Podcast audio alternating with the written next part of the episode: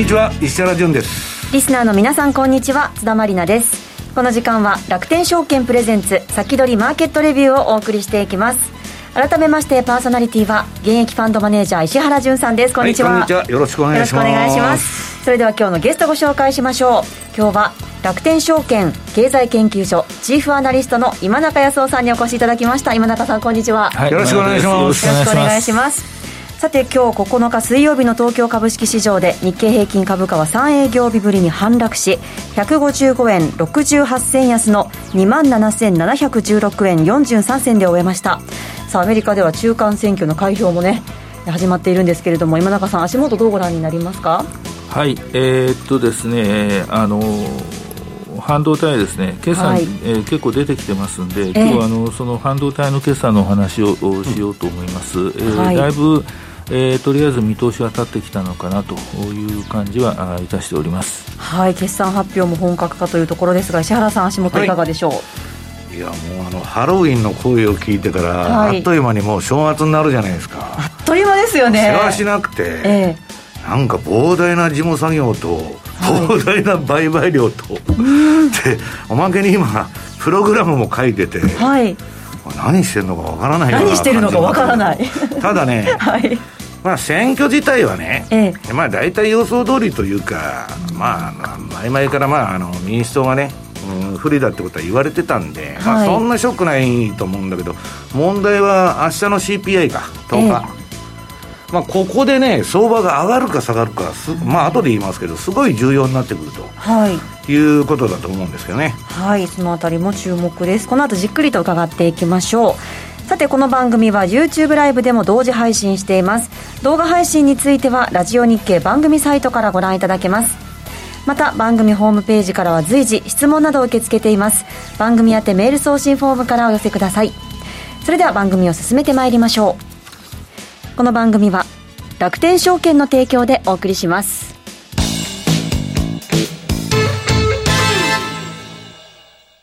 豊富な情報量と多彩な機能で多くのトレーダーから支持を集めるマーケットスピード2。いよいよ待望の米国株取引に対応いたしました。米国株取引対応に合わせ、日本の夜間に動く米国市場をウォッチするための新機能、ヒートマップ機能も搭載。ヒートマップとは、株価の上昇、下落を色の違いや濃淡で視覚的に捉えることができる機能です。充実した機能で利用料金は0円。楽天証券のパソコン用トレーディングツール、マーケットスピード2をぜひご利用ください。詳しくは楽天証券マーケットスピード2で検索。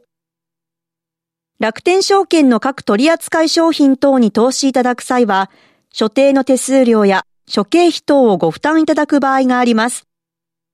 また、各取扱商品等は価格の変動等によって損失が生じる恐れがあります。投資にかかる手数料等及びリスクについては、楽天証券ウェブサイトの投資にかかる手数料等及びリスクページや、契約締結前交付書面等をよくお読みになり、内容について十分にご理解ください。金融商品取引業者、関東財務局長、金賞第195号楽天証券株式会社ウィークリーマーケットレビューさあ、この時間は楽天証券経済研究所チーフアナリスト今中康夫さんにお話を伺っていきます。さあ、オープニングで決算発表のお話もありましたけれども、今日はどんなお話を伺えるんでしょうか？はいはい、あの、7、9月期決算ですね、えー、随分出揃ってまいりましたんで、この中で半導体関連の決算、はい、えー、この中から、えー、注目企業を見ていきたいなというふうに思います。はい、お願いします。えー、ちょっと資料を見てください。で、あの、この決算から見える最近の半導体の動きなんですが、やはりですね、そのパソコンとかスマートフォン向けの半導体については調整期に入っていると。いうことなんですが、えー、データセンター向け、産業向け、これは好調が続いています。で、このデータセンター向けが曲がっているのか、順調なのかが今回の決算の最大の焦点だったんですが、うん、これについては大体安心しておいていいかなというふうに思います。はい、えー、それからロジック半導体で、えー、航空宇宙、防衛、自動車、ここが好調です。で、えー、航空宇宙と、えー、防衛が入ってきているのはもう、えー、と、ウクライナに、えー、アメリカ軍の備蓄の兵器、ずいぶん送ってますんで、その増産に入っていると。えー、いうことですね。これあの、結構古い半導体も多いんですけども、それを新しく手直ししているやつもあるはずなんで、結構大きな需要分野にはなってきているということです。はい、で、設備投資でいうとですね、このスマートフォンやパソコン向けをやってるデバイスメーカーの中で、えー、製造装置の納期を先延ばししてほしいという要望、これを出している企業はああるにはあります。あと、設備投資計画を、えー、考え直している企業もあるにはあります。えー、ただ、最先端分野については、えー、計画通りどうもいっているかなと。これ理由があってですね、はい、えー、最先端半導体を搭載したスマートフォンやパソコンサーバーがよく売れているということです。これも単純な理由ですけれど、例を言うと iPhone、それから Mac ですね。えー、これがよく売れているということなんで、やっぱり、えー、最先端、例えば5ナノは非常に人気があるということになります。で、次行ってください。で、えー、23年を展望したときに、実はこの半導体の分野で重要なあポイントがあります。えー、それはデータセンターに設置するサーバー用の CPU、GPU があグレードアップすると、うん、いうことです。で、従来よりも相当性能のいい CPU が、えー、発売されるということであります。まず、AMD。えー、これが10、12月期に、えー、今、サーバー用の、えー、CPU のシリーズで、EPIC っていうシリーズを出してます。結構人気があるシリーズですが、えー、これの最新型で Genoa というやつを本格出荷します。それから来年中にこのさらに上位機種で、えー、ベルガもこれを発売するということです。それからインテル、ここが来年1月にですね、あのサーバー用の CPU で、ジオンのというシリーズがありますが、これの最新型でサフェアラビッツというやつを発売すると。これちょっと量産遅れる見込みなんですけども、多分来年中には、ちゃんと出荷できるだろうと思います。それから NVIDIA なんですが、新型の CPU のグレース、これを23年中に発売します。それから GPU でいうとですね、今の最新型の H100 と、えー、これがこの11月以降に本格出荷になるということであります。性能から言うと、えー、NVIDIA のグレースが一番どうも高そうで、えー、次が、えー、AMD のベルガモ、ジェノア、で、一番性能が低いのがサフィアラビッツということになります。それなんでかというと、AMD は5ナノで作ってますということです。で、NVIDIA のグレースは多分、えー、5ナノの進化版の4ナノかなと。H100 は4ナノで、えー、作ります。インテルは10ナノで作ってると。グレースが一番いいんですか？多分、えー、っとですね、何個かまとめて、まとめるとスーパーコンピューターになると。あ、なると。えー、ついに、えー、データセンター用のえー、サーバーもそのクラスに、えー、とうとうなってきたんで、えー、当然値段は高いはずですが、これが売れるかどうかが、あ来年の、来年以降ですね、うん、えー、データセンター向けの、えー、投資を考えた時の一つの試金石になるということです、ね、でもインテルは一番だめだけど、CPU まで NVIDIA に食われちゃったら。えっとですね、インテルはこれを売れると、それなりに売れます。あ、それなりに売れるの、えー、なんでかっていうと、お客がやっぱりインテルは多いんですよ。あえー、ただ、それなりです。インテルでないとだめだという人はまだいるんですまだいますね。サーバーサーバー用の CPU で、えーと、AMD のシェアっていうのは十数パーセントです、まだ。あえー、えー、80%以上はやっぱりインテルなんですよ。えー、なんで、このいかに10ナノと5ナノ、いよいよですね、これ、サーバー用の CPU ってチップサイズそんなに制限がないんで、えー、例えば10ナノと7ナノとそう変わらなかったはずなんですけども、さすがに5ナノと10ナノとでは性能に、うん、えー、差が出てくると、うん、いうことなんですけども。割と企業は今中さん、保守的でね、枯れたシステムしか使わないところあるじゃないですか。えっ、ー、とね、ハイパースケールのデータセンターっていうのは、やっぱり最先端に行くわけです。クラウドサービスの会社ですよ。要するに AWS、えー、アマゾン、マイクロソフト、グーグル、えー、そのあたりが使いますんで、まあ、そそこら辺はやっぱり処理能力を重視する、そうですね、処理能力とあと AI ですね、あのお客様窓口、えー、それから、それから、えーと、リコメンデーションシステム、ああいうものの精度を上げるということですね。なるほど、えーえー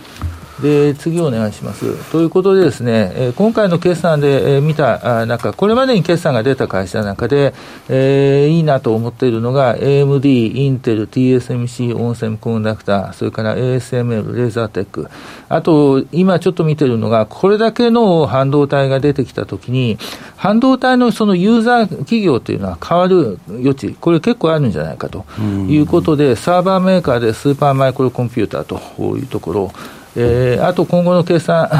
の注目が東京エレクトロン、NVIDIA、アプライドマテリアル、シノプシスと、このあたりかなというふうに考えてます。で、次お願いします。えっ、ー、と、ここから先ちょっと決算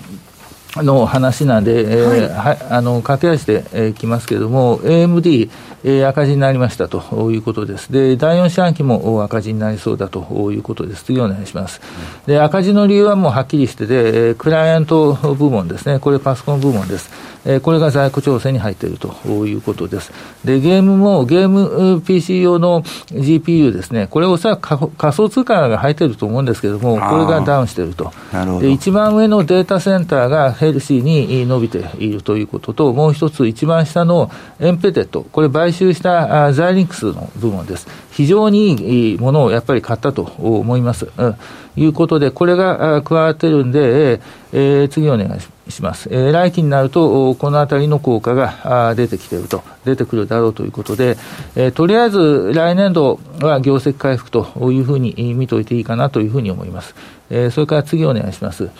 え、これ、インテルですね。で、2期連続赤字にはあなりました。で、減収率も、えマイナス成長ということなんですが、次お願いします。えー、っとですね、もう本当にボロボロなんですけども、一番上のデスクトップというところがあります。はい、えー、でですね、これがこの第三四半期前年比で増収になってるんですよ。で、ここが一つの注目点ということで、うん、あの、新型のデスクトップ用の、デスクトップ PC 用の新型 CPU を出したんです。でそしたらやっぱりそれなりに売れてるんですよ、ああ、そうなんですか、ええ、やっぱりお客が多いんですよ、要するに。ああ、マリナルのゲームマシンもインテルだよね。そうなんですよ、ゲーミング PC、はい、インテル入ってますね。はい、ここはですね、やっぱり AMD はまだ、えー、マーケティングが、えー、十分行き渡っていないというまだインテルのブランディングの方が強いという。そうですね、潜在的にやっぱり待ってる人たちが、えー、多いというそうですね、なんか使ってる人多いし、安心かななんて思って、私もインテル選んだんですけど。でそれからですね、やっぱりこれだけその現役ということになってきたんで、いよいよコスト削減にも踏み込んでいくということで、え来年、え3億ドルのコスト削減、あ30億ドルですね、30億ドルのコスト削減、25年前でに80億ドルから100億ドル、今のインテルにとって結構大きなコスト削減をやるということです。で次お願いします。まあえー、設備投資もですね結構もう抑えめにやるということで、えー、先端分野に集中するという方針だろうと思います。次お願いします。まあ、あのということでです、ね、ここも今期大幅減益なんですけれども、この分で言ったら来期、業績回復ということまで、えー、いけるかなと思います。で来年度になるとですね、えーと、今、構築中の7ナノ半導体の工場が、えー、稼働開始になりますんで、えーえー、ここもやはりそれなりに、えー、製品が出ればあ売れるだろうというふうに思います。それから次お願いします。これ TSMC ですね。TSMC はもうとにかく業績絶好調ということです。あの、地政学的リスクさえなかったら株価もっと上がってるはずそうですよね。で、次お願いします。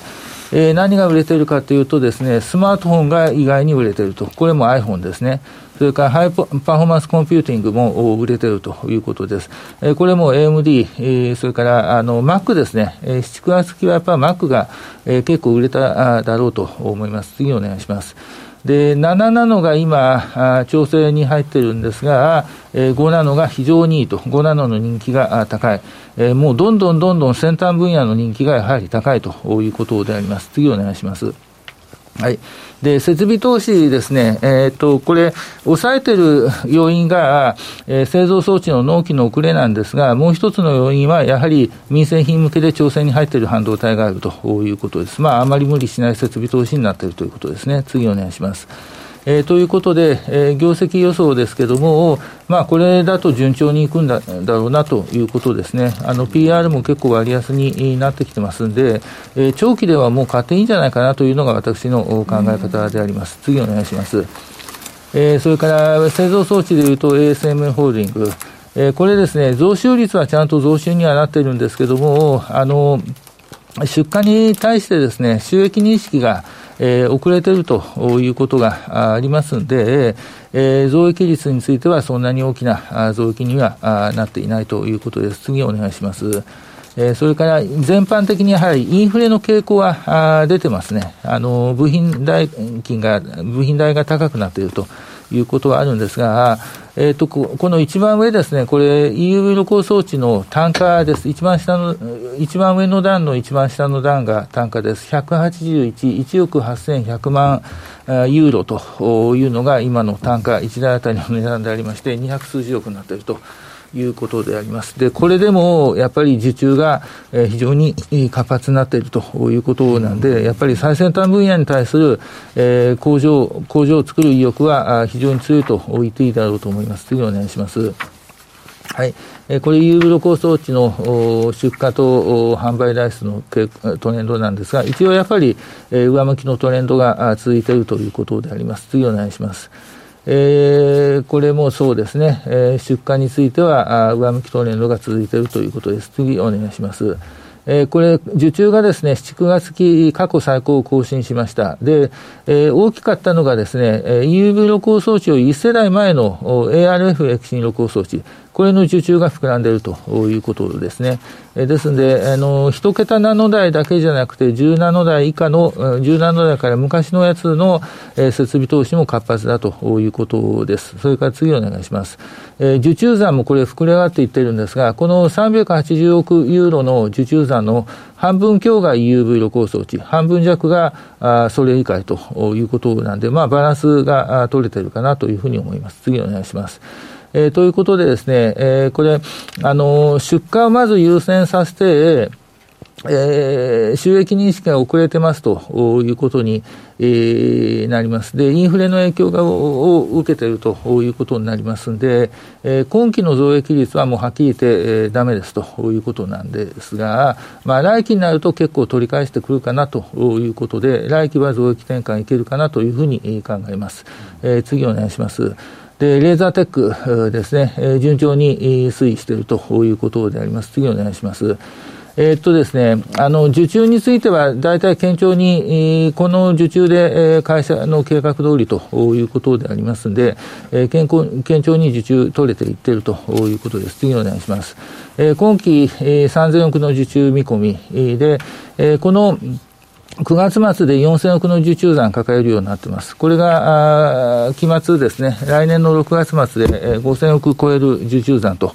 いうことになりそうでありまして、大体これがですね、3年ぐらいで、えー、売上に計上されてくると。で、特にこの1、2年ぐらいの計上が多いということになりますんで、次お願いします。えー、業績については、あの、売上の伸び結構高いというふうに考えておいていいと思います。でですね、今期ですね、これ前提レートが115円ですんで、まず情報修正だろうと思います。えー、それから次お願いします。えー、あと、このスーパーマイクロコンピューター、これサーバーメーカーです。で、大手のブラ自主ブランドのサーバーメーカーとしては一番小さい会社です。で、売上が急速に伸びているというのは、えー、先端分野の CPU を乗っけたサーバー、これがデータセンター向けに大変伸びている。えー、特に省エネ型のえサーバーをアメリカで売ったらえらく売れたということでありまして、業績の伸びが大変高いということです。これなんでこの銘柄に注目しているかというと、先ほど申し上げた来年23年に AMD、インテル、それから NVIDIA、えー、CPU、新型を出します。で、えー、どこのサーバーメーカーも同じですけども、供給計画常に、えー、獲得しているということになりますんで、一番小さい会社で、えー、こういうふうな高いサーバーが売れれば、えー、おそらく業績に対するインパクトは大きいんじゃないかなということであります。次お願いします。はい、えー、サーバーが、もう割り切って、ここはサーバーの単品売りですね、これに割り切って、えー、取り組んでいる会社です。次お願いします。まあ、ということで、えー、業績多分今期来期、えー、好調に推移するのではないかなと。あの、PR が安いのはですね、これサーバーというのは上下の変動が激しいんで、こういうふうになります。えー、ただですね、えー、伸び、伸びる会社だという認識が行き渡ると、この PR が上の方に行く可能性は十分あるんじゃないかなというふうに私は考えてます。次お願いします。はい、えー、ということで、まあ、あとはそのマクロのちょっと質問一ついいですか、はいはい、あの、NVIDIA がね、中国中国向けのチップを発表したと、ええ、でそれはね、輸出規制に対応して、え、あの中国に輸出するんだと。はいそれの買い手はね、デルだとかなんだとかいるって言うんだけど、これ一体何をやってるんですか？あこれ要するに、あの軍事用にですね、極端にその高い性能を出せないように多分してると思いますよ。要するに性能を抑えたものを作ってると。あのですね、えっ、ー、と、うん、A1、いや、だけどそんなもんね、エノビディアがやる必要あるんですか？やっぱり中国で、うん、あの、その、サーバー作ってる工場に納入したいということはあるでしょうから。うん、軍事の低性能っつったらね、ええ、例えばあの時期だとかの影響を受けない、いまだに真空管とか使っとるじゃないですか。でそんなもんは、NVIDIA やらないでしょ、いくらあの要するに、軍事用のデータセンターですよ、最終顧客はデータセンター軍事用になるような。それの劣化バージョンを、ええやるっていうことですか？あのアメリカ政府が指定しているのが、大体性能でいうと、H100 の前の、今主流になっている A100 ですね。うんこの性能より上はだめだって言ってるんですよ、ああ、そこで線を引いてそうです。で、その性能より下だったらいいんですよ。へえ、それは売れるんですか？え、どうでしょうね。売れるんじゃないですか？売れるんですか、えー、まあ、ランクはいろいろあるでしょうからね。なるほど。ただですね、正直言って、これから多分中国にデータセンターを、最新鋭のデータセンター作れ、作らないでしょうし、作れないですよ。えー、そうすると、中国国内で商売する人たちはもうしょうがないから中国国内でデータセンターを、あの、西側に比べればは低い技術で作るでしょうけども、中国以外で商売する人はアメリカとか東南アジアとかヨーロッパにちゃんとデータセンターを作るんじゃないでしょうかね。えー、そういう意味では、あの、半導体体の地政学というのはもう変わっていくというふうに考えておいて、えー、いいと思いますよ。あんまり中国いじめると、あの彼らが台湾に入ってきたら大変じゃないですか、その TSMC から何から、ええそこら辺の塩梅っていうのは、かなり難しいんじゃないんですか？まあ、だから今、もう、米韓演習とか、いろいろやってますよね、うん、もうこれはあの力の対決ですから、あの西側が引けば、中国は結局出てくるわけなんで、西側が引かなくても彼ら出てくるわけですから、同じですよ、結局のところ、ええ、なるほど、はい、それではここで一旦お知らせを挟みまして、引き続き今中さんにお話伺ってまいります。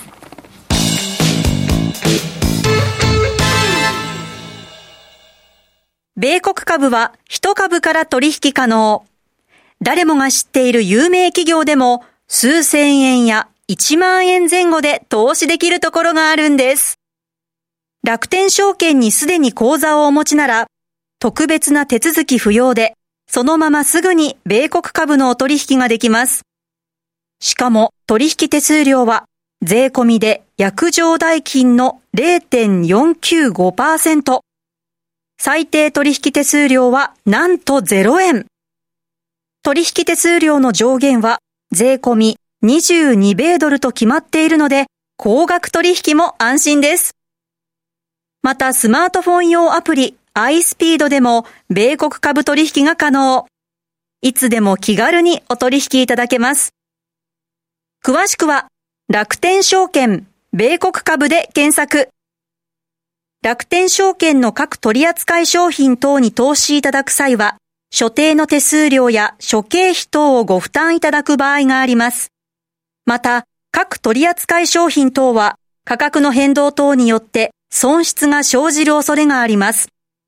投資にかかる手数料等及びリスクについては、楽天証券ウェブサイトの投資にかかる手数料等及びリスクページや、契約締結前交付書面等をよくお読みになり、内容について十分にご理解ください。金融商品取引業者、関東財務局長、金賞第195号楽天証券株式会社先取りマーケットレビューさあ、引き続きお話伺っていきます。今中さん、FOMC の開催スケジュールというところまでお話伺ってきたんですが。はいはい、まあ、あのーこのあたりですね、もう気にしなくていいんだったら、もう全部買っていいんじゃないかと、えー、いうのが私の意見金利やと。